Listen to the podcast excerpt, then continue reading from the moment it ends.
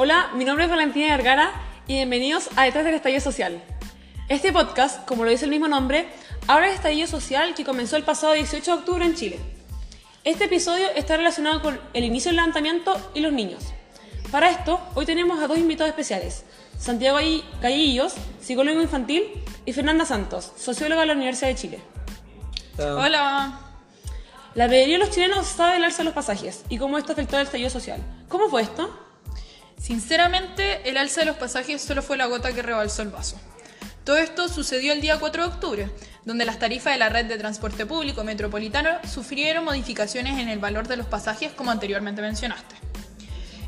Estos cambios no serían implementados hasta el día 6 de octubre, donde los valores subirían en 30 pesos, tanto en horario punta como valle, haciendo que, por ejemplo, que el metro subiera de 720 pesos en horario valle a 750 en el mismo horario. ¿Por qué, ¿Por qué fue este aumento?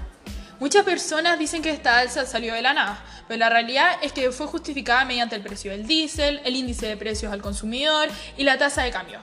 Sin embargo, de todas formas, esta medida trajo consigo una gran repercusión para las personas con menores recursos.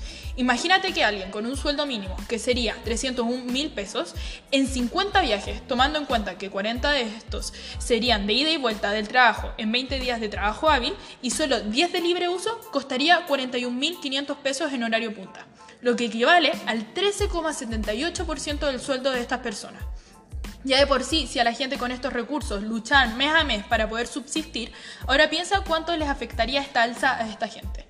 Por esto, las personas empezaron a quejarse, lo que trajo algunas respuestas del gobierno bastante controversiales. Un ejemplo de esto es lo que dijo el ministro de Economía Andrés Fontaine, luego de dar declaraciones de la ampliación del horario bajo. Este reaccionó hablando de que la gente que madrugaba iba a ser recompensada por el sistema.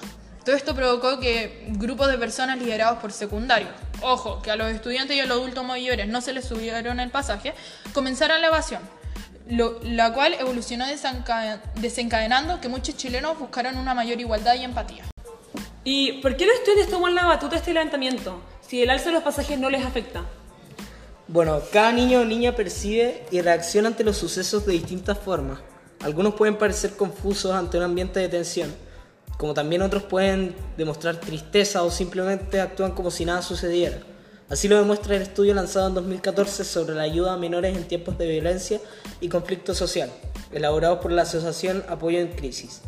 Pero debido a que alrededor de los 12 años se desarrolla lo conocido como el pensamiento abstracto, el cual se asemeja al de los adultos y también el de los niños, el cual permite que profundice sus conocimientos y pensamientos.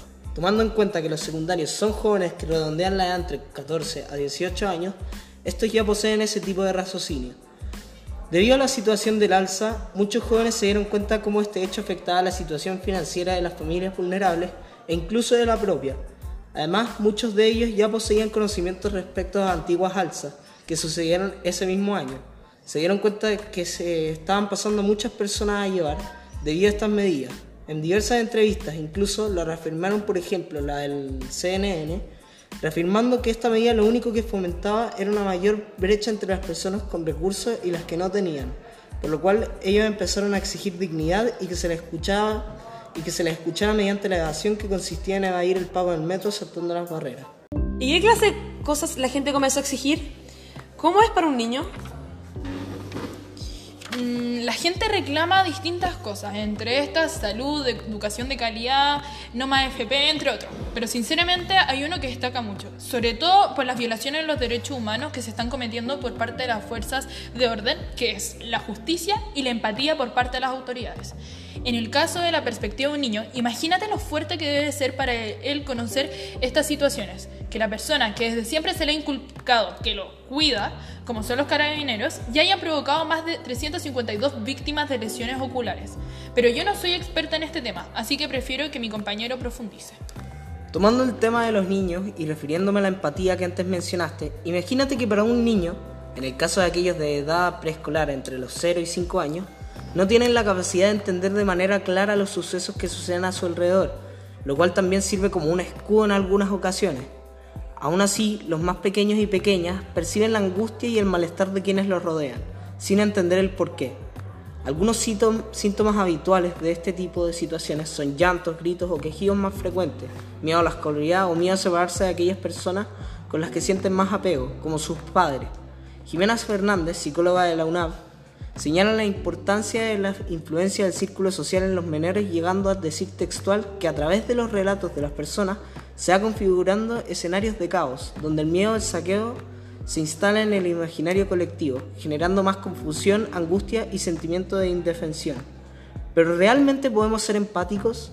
La empatía es la acción de ponerse en uno mismo en la posición del otro, disipando, por tanto, toda posibilidad de identificación real, debido a que los sentimientos y la intensidad que las personas experimenten pueden variar en una misma situación.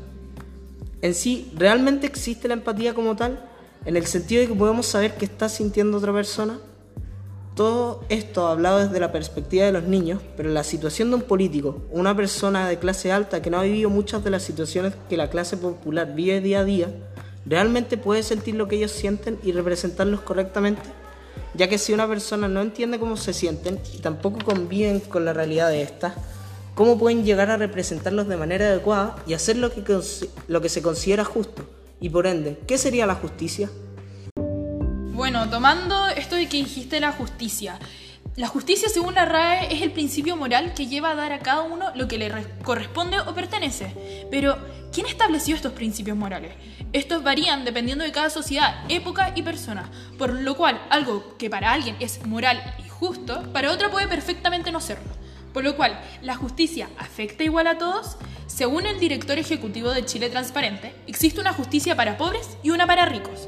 Todo esto debido a la diferencia entre los procesos judiciales entre personas de distintas clases sociales, debido a que los delitos económicos, los cuales normalmente son cometidos por personas eh, de mayores recursos, tienen penas bajas. En sí, lo que se estaría haciendo es favorecer a estas personas. Un ejemplo claro de esto es, el caso Pensa, donde a los culpados solo se les condenó a clases de ética frente a un caso de corrupción y a una persona que roba con intimidación o violencia algo que no es menos grave, se le puede condenar de 5 años y un día a 20 años de cárcel. No basta que una acción sea legal para, eh, para ser moral o justa. Para que sea moral es necesario que sea un acto voluntario, porque si una persona actúa por miedo al castigo, no es moral ni justa. Por esto mismo, la situación actual en Chile vino de la mano con este concepto de la justicia y la empatía. En más de un caso, nuestros representantes y personas de mayor capacidad económica han cometido actos inmorales, según la sociedad y el código con el cual ésta se rige, por lo cual, en sí, los miembros que deberían regir esta sociedad y ser los que muestren el ejemplo a seguir no cumplen con estos estándares, trayendo consigo un gran descontento por estas acciones, lo que ahora se puede ver reflejado durante las manifestaciones. Estos dos temas que tocaron, el de la empatía y el de la justicia, se pueden ver plenamente reflejados en las situaciones que, que se vive con la violación de los derechos humanos y cómo la gente exige mayor dignidad y que se deje de utilizar violencia como forma de controlar y callar al pueblo. Pero en contraparte, se ve toda la violencia que se ha generado en las manifestaciones, por lo cual entra en duda si será justo, empático y moral que las fuerzas del Estado respondan con violencia ante dichas situaciones. ¿Cómo podríamos interpretar esta situación desde el punto de vista del cristianismo? Siento que es importantísimo seguir con los mandamientos que Dios le dio al pueblo israelí durante la alianza hecha por medio de Moisés, en Éxodo capítulo 34 y versículo 28. Pero no es hasta que Jesús resume estos mandamientos en Mateo capítulo 19, versículo del 16 al 19, donde aparece la famosísima frase, amarás a tu prójimo como a ti mismo, la cual tiene un gran significado si uno no puede amar algo que existe como es un hermano, ¿cómo va a ser posible amar una figura que no ha sido comprobada como Dios? Y por ende se estaría rompiendo el mandamiento más importante, el cual es amar a Dios sobre todo. Por lo menos yo siento que si queremos un Chile donde exista igualdad, empatía y dignidad para todos, se necesita seguir este mandamiento. Tenemos que deducir que debemos hacer las cosas pensando en el otro y sentir la necesidad de quererlo y cuidar de él si no seguimos esto, las demandas sociales y las injusticias nunca acabarán. Mm, me gustaría agregar a lo que dijo Santiago, un hecho también importante es cuando el profeta Isaías recibe una visión de Dios en Isaías capítulo 6, versículo 5. En este texto Dios muestra su perspectiva de nuestro trabajo, donde uno de los puntos que toma es el desprecio a las riquezas que se obtienen mediante la explotación de los pobres y los marginados. Esto muestra un repudio de Dios hacia este tipo de personas. Esta situación se puede aplicar a lo que está pasando en Chile. Muchas personas de altos recursos, entre estas algunos políticos, están ganando riquezas y poder mediante el abuso de la gente con menores recursos. Si queremos amar a Dios realmente, necesitamos obligatoriamente amar al prójimo, ya que el amor a Dios y el amor al prójimo van de la mano, lo que en sí muestra que si no te preocupas por tu hermano, estás atentando contra Dios.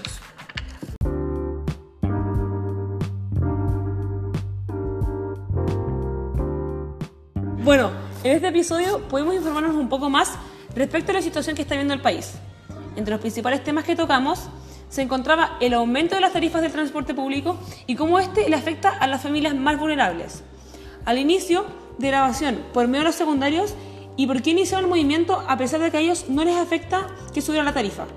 La justicia y la empatía vista desde los ámbitos filosóficos y cómo se pueden cuestionar los márgenes y la existencia de ambas, y finalmente, toda esta situación vista desde el cristianismo, donde destacan los mandamientos como forma de que esta situación se acabe.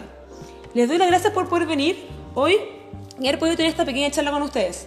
Agradecemos plenamente su participación y gracias por toda la información que nos brindaron. Muchas gracias por la invitación. Chao, muchas gracias.